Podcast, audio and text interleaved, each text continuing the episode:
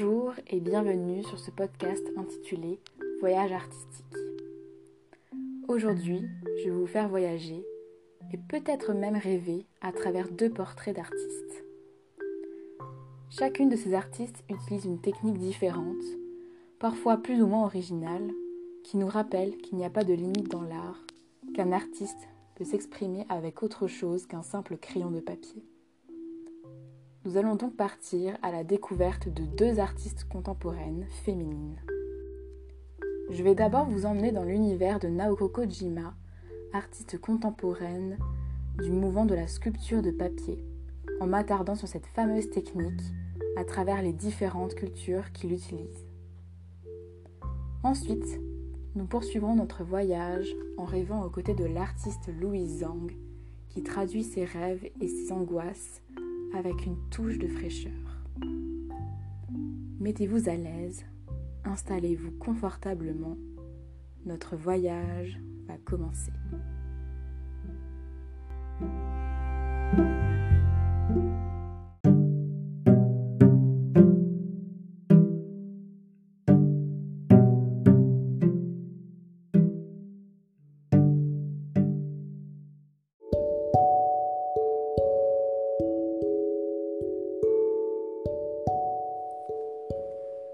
Fermez les yeux et imaginez-vous devant une grande feuille de papier et un couteau de précision. Que feriez-vous avec? Si je vous disais qu'il était possible de sculpter le papier, me croiriez-vous? Car oui, sculpter le papier est aussi un mouvement artistique. Cet art est utilisé partout dans le monde, dans plusieurs cultures différentes. En Chine, il s'agit d'un des plus vieux beaux-arts populaires pratiqués dans la péninsule du Jiodong depuis plus de 2000 ans. Le papier découpé chinois sert essentiellement à l'ornementation des portes ou des fenêtres. Ils sont aussi appelés fleurs de fenêtre ou silhouettes découpées. Les motifs que l'on retrouve sont la plupart du temps des animaux, dont les signes du zodiaque. Au Mexique, le papel picado est un ornement en papier perforé utilisé traditionnellement pour décorer les hôtels lors de la fête des morts, mais aussi pour célébrer des fêtes telles que Noël, les anniversaires, les fêtes nationales mexicaines. Le papier découpé est aussi une technique de film d'animation utilisée notamment par Michel Ocello dans le film d'animation intitulé Princes et princesses. L'artiste japonaise Naoko Kojima, quant à elle, utilise la technique japonaise millénaire du kiri art. Elle est de ce que l'on appelle une artiste du mouvement de la sculpture de papier.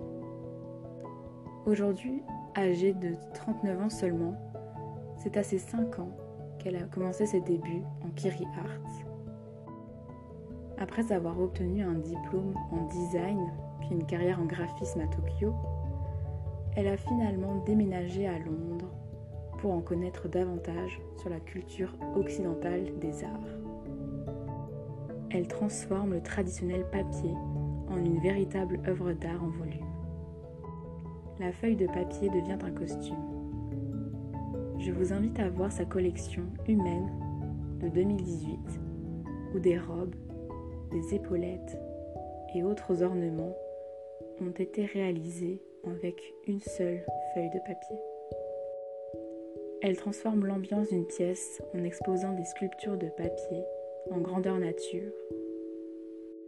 L'une de ses œuvres, intitulée Sumi, représente un crocodile peint en noir à la taille de 8,5 cm de long, tout en vous rappelant qu'il ne s'agit uniquement d'une feuille de papier. Il y a là un grand travail de délicatesse, de précision, mais aussi de poésie.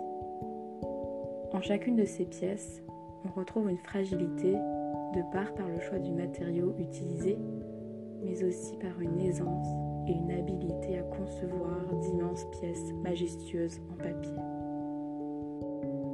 Parmi toutes ces œuvres, J'apprécie particulièrement l'une d'entre elles. En octobre 2018, Naoko Kojima a exposé la représentation d'une baleine bleue en grandeur nature, c'est-à-dire de 32 mètres de long. Son travail me fait imaginer des paysages, des formes, des motifs et d'autres choses que je n'avais pas vues sous cet angle. Et ça me fait rêver.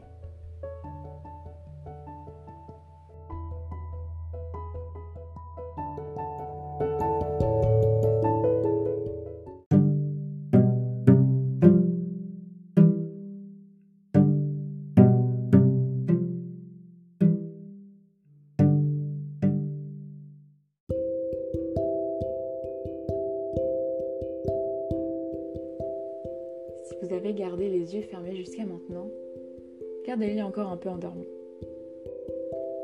Je vais maintenant vous emmener dans les doux rêves, ou plutôt les douces angoisses de Louise Zhang, artiste peintre et sculpteur contemporaine.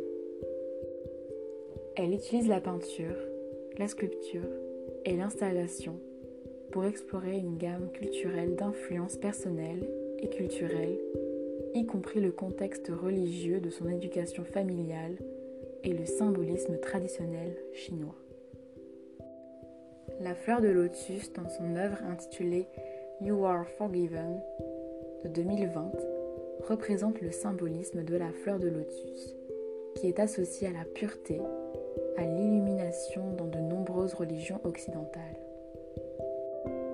Le travail illustre la méthodologie de Louise Zhang qui consiste à rechercher des symboles et des motifs culturels comme un moyen d'explorer ses angoisses personnelles et ses expériences de navigation dans le monde. Dans une autre œuvre intitulée In Devil's Lion, elle fait également référence à un passage de la Bible qui l'a hanté enfant, où le diable rugissait à la recherche de quelqu'un à dévorer. Son travail s'inspire du cinéma d'horreur de la mythologie chinoise et de la botanique, adoptant et plaçant des symboles et des motifs dans des compositions d'harmonie. En imaginant son travail, vous devez penser qu'il s'agit de tableaux effrayants. Eh bien, détrompez-vous. De là vient l'originalité de son travail.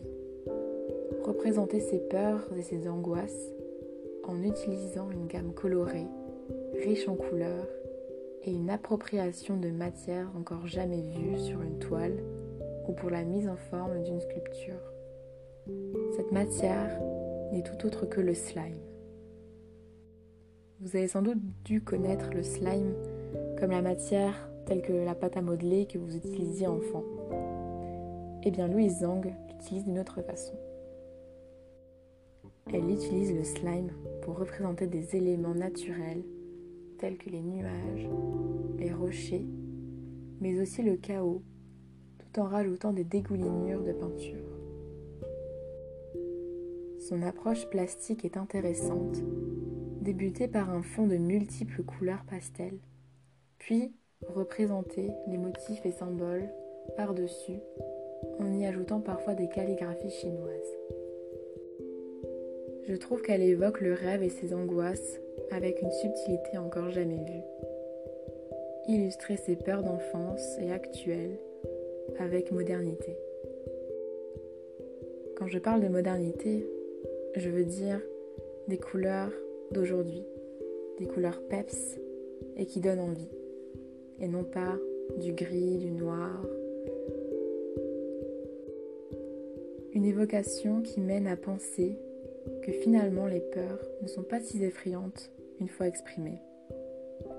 Louise Zhang fait rêver et apporte une fraîcheur à la peinture et à la sculpture contemporaine.